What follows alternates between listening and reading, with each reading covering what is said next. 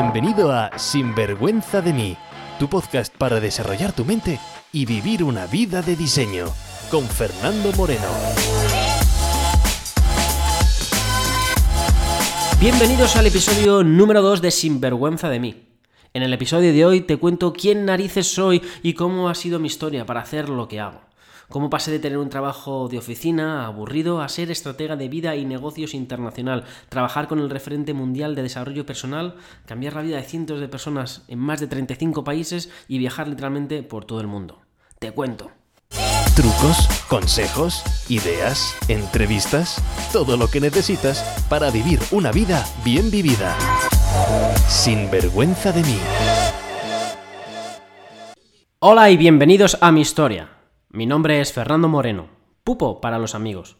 Y hoy os cuento mi historia, cómo cambiar de vida y reinventarme ha sido una dinámica común en mis últimos años y le estoy empezando a coger gusto. Hoy te cuento cómo pasé de una vida de oficina y predecible a literalmente viajar por todo el mundo, trabajar con el principal referente de desarrollo personal y tener cientos de clientes en más de 35 países. Y mi historia no es para hablarte de mí, sino para compartir pues, lo que he aprendido y veas cómo puedes aplicarlo a ti mismo. Además, pues estamos siempre diciendo a los niños pequeños, oye, no hagas caso a desconocidos, no escuches lo primero, no vayas con esta persona, no hagas caso de esta persona. Y luego vamos nosotros, pues, eh, como adolescentes o como adultos, y empezamos a escuchar a cualquier hijo de vecino. Así que por lo menos en el episodio de hoy, pues me vas conociendo y vas conociendo mi historia. Pues yo nací en Madrid, el 7 de mayo de 1982, así que si quieres saber mi edad, calcula. Me crié, pues eso, en Madrid, en una familia media, y media antes de la crisis económica, es decir, que no sufríamos para fin de mes, pero tampoco es que nos sobrara, es decir, íbamos bien. Cuando cumplí los 18 años, pues como mucha gente, nos tocaba pues escoger qué queríamos hacer con nuestra vida. Queríamos seguir estudiando, queríamos trabajar o lo que fuese. Y no sé qué te parece a ti, pero con 18 años ponerte a pensar qué es lo que vas a hacer el resto de tu vida, pues tendría que ser considerado como un maltrato adolescente. Sobre todo en países pues como España, que una vez que te ponen la etiqueta de algo, pues luego no te la quitas. Que si has estudiado derecho, pues ya eres abogado para el resto de tu vida, hagas lo que hagas. Pues ahí me encontraba yo, sin saber qué hacer, hasta que mi padre me dijo Administración y Edición de Empresa. Y bueno, pues yo estaba más o menos haciendo descartes. Oye, no soy bueno en matemáticas, no soy bueno en física, me marea la sangre. Pues administración y edición de empresas, que más que elegir tu destino parecía que estabas jugando a quién es quién. Y no sé si te ha pasado a ti, quizás eh, no sepas qué es lo que quieres, pero sí que tienes certeza de qué es lo que no quieres. Pues eso es lo que me pasaba a mí. Una de las lecciones que aprendí de aquello es que en toda situación siempre gana el que tenga más certeza, más confianza. Y en mi caso, la certeza de mis padres a que siguiera estudiando o que estudiara administración y edición de empresas, pues eh, ganó. Así que eso es lo que hice, pues estudié en la universidad y bueno, pues ni fu ni fa, ni fa ni fu. Estudié, pues iba probando bien, pero más o menos como la vida, sin sufrir, pero sin estar sobrado. Conseguí pues entrar en una buena empresa consultora y ahí es donde, o auditora consultora, y ahí es donde empecé mi carrera a los cuatro años pues, de trabajar en esa empresa, de cuyo nombre no quiero decir, porque si no, pues todo el mundo va a saber que es Deloitte y no quiero darles publicidad. me di cuenta pues que no me, no me gustaba, aunque en verdad ya lo sabía, pero el ruido de mi cabeza se estaba haciendo más grande. Así que, pues mientras estaba trabajando, pues mm, me pagué el máster los fines de semana y en la, en la Bolsa de Madrid me cambié de trabajo y aunque era entretenido, pues eh, porque me dedicaba además a, pues, a valorar negocios, cuando grandes empresas querían vender o comprar un negocio, pues ahí estaba yo valorando cuánto valían los negocios. Y parecía que tenía el trabajo ideal, el salario ideal, pero dentro algo de mí estaba vacío, no sabía lo que era, pero algo, algo faltaba. Por eso decidí junto con mi novia Ana, pues eh, irnos a Australia. Porque quizás allí en Australia es donde iba a poder encontrar la respuesta a mi vacío. En verdad nos buscamos la oportunidad, Estábamos eh, quemados en España y queríamos un cambio. Yo no tenía ni idea ni a dónde ni qué hacer. Empecé pues a mandar currículums por todo el mundo y oye, la verdad es que todavía espero a que me llame alguno. un día Ana llegó a casa y dijo, Australia es el destino, que es súper ideal, así habla ella. a mí pues eh, nunca se me había pasado por la cabeza, así que dije, no, y me senté a ver la tele. Primer canal que pongo, madrileños por el mundo, hoy Sydney. Y no sé si era el destino, pero oye, me enamoré de esa ciudad. Al día siguiente me puse a buscar pues información sobre Australia, puestos de trabajo en Australia, y oye, parecía pues que Australia eh, estaba muy bien, así que había nacido una obsesión dentro de mí. Y nadie me había contado que emigrar a Australia es complicadísimo. Nadie me había dicho que necesitas un visado especial para tener un puesto de trabajo. Y que además, pues pone muchos problemas para dártelo. Hay gente que tarda años, hay gente que ni siquiera lo consigue. Y como nadie me había dicho que era imposible o que era muy difícil, pues yo tardé pues un mes en conseguirlo. Y mi estrategia fue fácil, pues analicé empresas que hacían lo mismo que estaba haciendo yo. Que aunque no me gustaba, que sabía dentro de mí que no era mi vocación, pero si vas a hacer un cambio, hazlo mejor de uno en uno. No de todos y no todos a la vez. Así que pues mandé el currículum a más de 200 personas y les di el coñazo a diario. Hasta que un francés pues me respondió, hablamos por teléfono un par de veces y me dijo, oye, mira, en Sydney puede ser, pero seguramente eh, en una ciudad que se llama Brisbane están, necesitan gente. Va a ser mucho más fácil. Y yo pues la palabra Brisbane no la había escuchado en mi vida y estuve a punto de decirle, no, muchas gracias. Pero la boca lo que me salió fue un sí, ¿cómo no? Así que pues hay que lanzar mi currículum. Me salió la oportunidad con ellos y nos fuimos para Australia. Además, organizamos la boda en 10 días, puesto que no teníamos previsto casarnos, pero ya que nos íbamos a Australia, dejábamos todo hecho. Y bueno, parece que fue sencillo, pero no lo fue. Primero porque no hablaba nada de inglés, y nada es nada, a nivel básico de discoteca, pues para pedir mejor una, una cerveza, pues estaba bien, pero para conseguir estas cosas, muy, muy justo. Pero oye, conseguí el puesto de trabajo, porque me aprendí las entrevistas de memoria y la verdad es que no di opciones a preguntas, yo cubría todo. Y este periodo de mi vida pues fue una locura. Eh, estuvo muy, gracioso. Recuerdo como Ana me preparaba los guiones y yo, pues, eh, entre cañas y tapas en el barrio de Malasaña de Madrid, hablando con algún extranjero, eh, pues me preparaba, me preparaba las entrevistas y de madrugada, pues hablaba con, con Australia. Y no, le hice, y no lo debía hacer mal, porque, oye, me seleccionaron. Al llegar a Brisbane, pues eso no me gustó nada. Era una ciudad aburrida y yo quería un poco de marcha. Además tenía pues bastante, bastante estrés, porque claro, mi visado, el de Ana y nuestra economía dependía de mi trabajo. Y yo pues eh, la verdad es que sudaba simplemente de salir de casa al trabajo y no perderme y pues lo pasaba mal, porque es que no hablaba el idioma. Pero bueno, con una sonrisa ya lo pillaré, pues fueron pasando los meses. Y no era fácil, porque claro, cuando estás en las reuniones y todo el mundo pues opina y luego te miran hacia ti y te preguntan algo, bueno, eso es lo que crees, porque ni siquiera sabía si me estaban preguntando. Y yo lo único que sabía decir era yes, yes. y, bueno, y luego me mandaban algún correo y, y, bueno, por escrito pues un poco mejor. Al año, pues mi, mi, inglés seguía malo, mi situación laboral no era muy buena, entre que no me enteraba de la misa a la mitad y que tampoco es que fuera muy apasionado en lo que hacía, pues mi carácter empezó a cambiar y mi relación con Ana pues tampoco iba muy bien, éramos pues muy diferentes y esas diferencias se habían acentuado cuando salimos a un territorio nuevo como Australia, donde no teníamos el condicionamiento familiar. En fin, mi relación con Ana pues eh, llegó a su fin y como toda ruptura y más en matrimonio pues eh, no fue fácil. Aunque ahora nos llevamos muy bien y somos muy buenos amigos. Y de hecho aprovecho para, saludarla y decir que si os gusta el tema de desarrollo personal y los podcasts, pues podéis seguir su podcast, se llama Divina de la Mente. Y ahí pues eh, me encontraba yo, pues eh, perdido pues laboralmente, perdido emocionalmente, con un montón de preguntas, con un montón de dudas y sabiendo que este sueño australiano pues no lo era tanto y cómo era posible que me sintiera igual en Australia que en España antes de irme, cuál era el problema. ¿A qué otro país me tendría que ir para encontrarme? Pensamientos de todo tipo me surgían, dudas de todo tipo venían a mi cabeza. Pero claro, a casa no me podía volver porque en España era justamente el momento de la crisis. No había trabajo y aparte es que tampoco sabía ni qué trabajo, no me gustaban. Todos mis amigos además diciéndome que sería loco de eh, volviendo a España, que ahora no era el momento, que había hecho muy bien yéndome a Australia. Pues no sabía yo muy bien cómo que a sacarme debajo de la manga.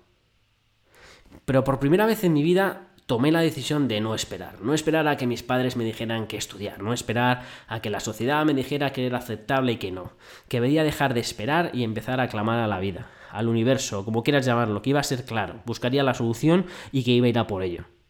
Fue tomar esa decisión y el universo empezó a responder. Porque cuando tienes las cosas claras y no hay marcha atrás, el universo parece que te ayuda. Yo estaba interesado además en psicología, puesto que el estudio de la mente siempre me ha, llamado la atención.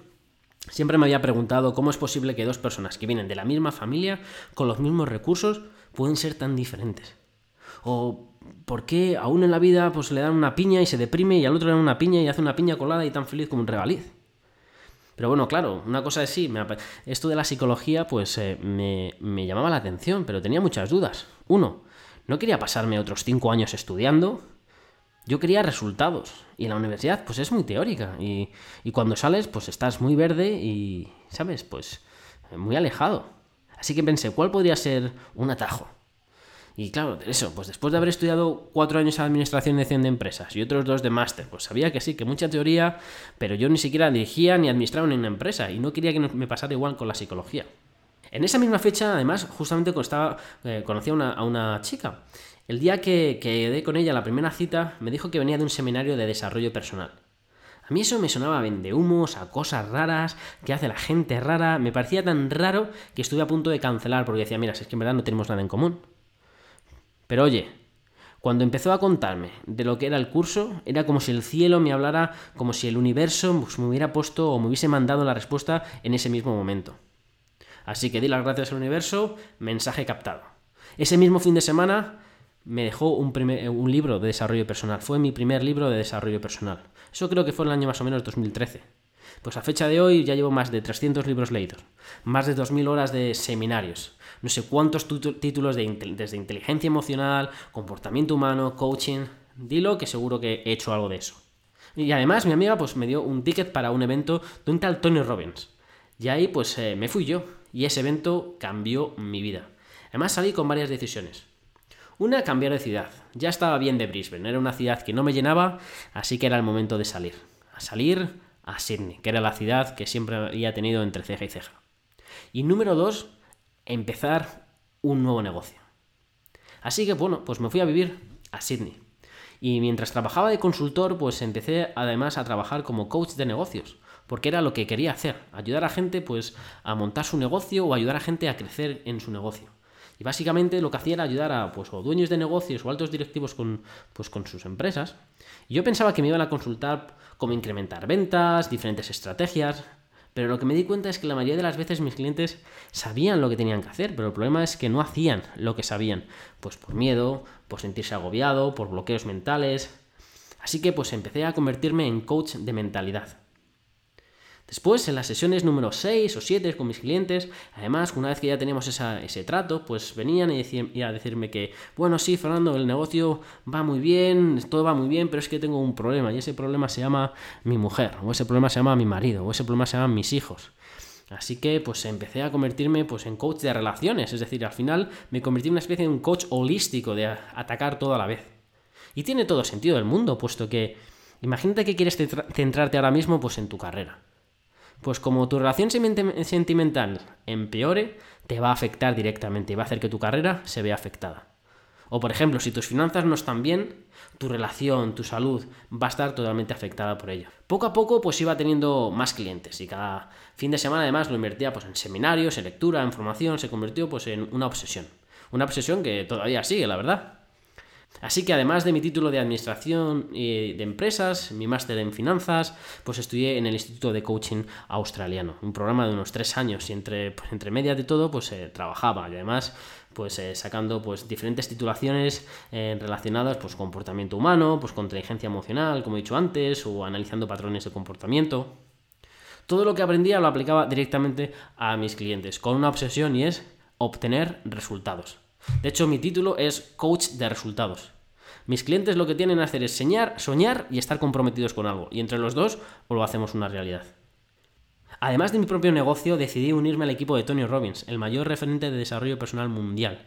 Más de mil personas aplicamos para trabajar en su equipo de coach. Y solamente seleccionó a 14, y yo uno de ellos. Fueron las pruebas pues, más difíciles que he hecho. Eso parecía casi un gran hermano. Quizás no te suene Tony Robbins, bueno, pues ha sido el coach personal de cuatro presidentes americanos. Es el coach personal pues, de Serena Williams y muchísimos deportistas de élite y actores. Sus sesiones, pues, si quieres trabajar con él, pues a lo mejor te cobra un millón de dólares. Y hay lista de espera pues, de dos años.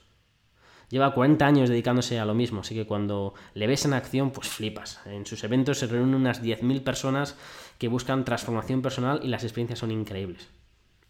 Así que es en esto donde trabajo. Y así fue como cambié pues, mi trabajo aburrido de oficina a trabajar en lo que hago ahora mismo. En el año además 2017 justo estaba con un cliente que había conseguido un sueño que parecía imposible para él. Así que dándome las gracias me dijo, bueno Fernando, ¿y qué sueño es el que tú tienes? Y la verdad es que me pareció pues curioso, porque yo soy en coaching, yo en coaching no hablo, yo en coaching pregunto e indago. Así que que me hicieran una pregunta me descolocó. Y lógicamente dije, bueno, respondí y dije, bueno, mi sueño es viajar por el mundo. Y me di cuenta pues que llevaba ya más de un año y... ¿Cuánto tiempo llevaba yo en Sydney? Pues llevaba más de tres años o casi cuatro años en Sydney y, y no me había movido. Así que ese mismo día le dije a mi, a mi compañero de piso, el mes que viene estoy fuera. Y así fue. Además, entre medias conocí a mi, a mi pareja y le comenté que, oye, en un mes estoy fuera de Australia, mi próximo destino, Bali. Así que nos fuimos juntos los dos a vivir. Y fuimos a, estuvimos en Bali unos meses, luego nos fuimos a Tailandia, luego volvimos un poco a Australia, luego fuimos a Papúa, después volvimos para Europa. Y es en ese proceso donde estoy. Después ahora me voy a ir a Estados Unidos, vuelvo a Europa, me vuelvo a Australia y es así como me muevo. Tengo la libertad de que mi trabajo es un teléfono. Por lo tanto, da igual donde esté, porque siempre puedo trabajar. Así que esta es mi historia y cómo pues, eh, hago lo que hago y estoy donde estoy. Pero para finalizar, quiero dejarte algunas lecciones que he aprendido en este viaje. Lecciones que aprendí. 1. En la vida no puedes no saber o no decidir. Si no sabes lo que quieres, la vida te va a lanzar lo primero que le venga. Y lo más seguro es que no sea tu sueño. Así que primero decide lo que quieres. 2. Cuando quieres algo, siempre hay una forma de llegar allí. Siempre, sin duda. Si hay alguien que ya tiene el resultado, siempre se puede llegar. Si la estrategia que estás utilizando no funciona, habrá otra. 3. Por mucho que viajes, siempre vas a ir contigo. Por lo tanto, tú eres el problema. Yo no sabía eso y por eso buscaba Australia como el problema, como la solución a mis problemas. Cuando eh, estaba en Australia, pues pensaba que iba a ser otro país la solución de mi problema, hasta que dejé de empezar a pensar en viajar por fuera y decidí viajar dentro de mí a saber qué es lo que realmente quería. 4. Si no te gustan los resultados que tienes ahora, mira qué acciones estás tomando. Porque los resultados es simplemente es el producto de tus, eh, de tus acciones. Y las acciones que estás tomando ahora mismo es el resultado de tu estado emocional en que te encuentras. Y tu estado emocional es el resultado de tu forma de pensar. Así que ese es el ciclo cuando hago coaching, que es el que miro. Miro tus resultados, si te gustan o no, miro qué acciones estás tomando, pero sobre todo lo que me centro es en qué estado emocional estás y cuál es tu forma de pensar. Y número 5, una decisión te puede cambiar el destino. Una decisión. El destino lo puedes escribir en un segundo. Hay gente que piensa que se tarda muchísimo en cambiar. No es verdad, se tarda muchísimo en decidir algunas veces, pero no en cambiar. Yo tardé muchísimo tiempo en decir no me gusta España, no me gusta España, no me gusta España, mucho tiempo en decidir, mucho tiempo en, en pensar. Pero en el momento que dices aquí me voy, ahí te vas. O por ejemplo en relaciones, puedes estar quemado y decir esta persona no es para mí, esto no me gusta esta relación, y puedes estar durante meses o años pensándolo. Pero es el momento cuando dices ya basta, aquí hasta aquí, y tomas la acción, es cuando todo cambia. Bueno, y esta es mi introducción, mi historia, así que pásate por alguna red social, por Instagram o Facebook y salúdame, porque me encantaría saber de ti. Esto ha sido todo, así que sé un sinvergüenza y vive con pasión. Sinvergüenza de mí, con Fernando Moreno.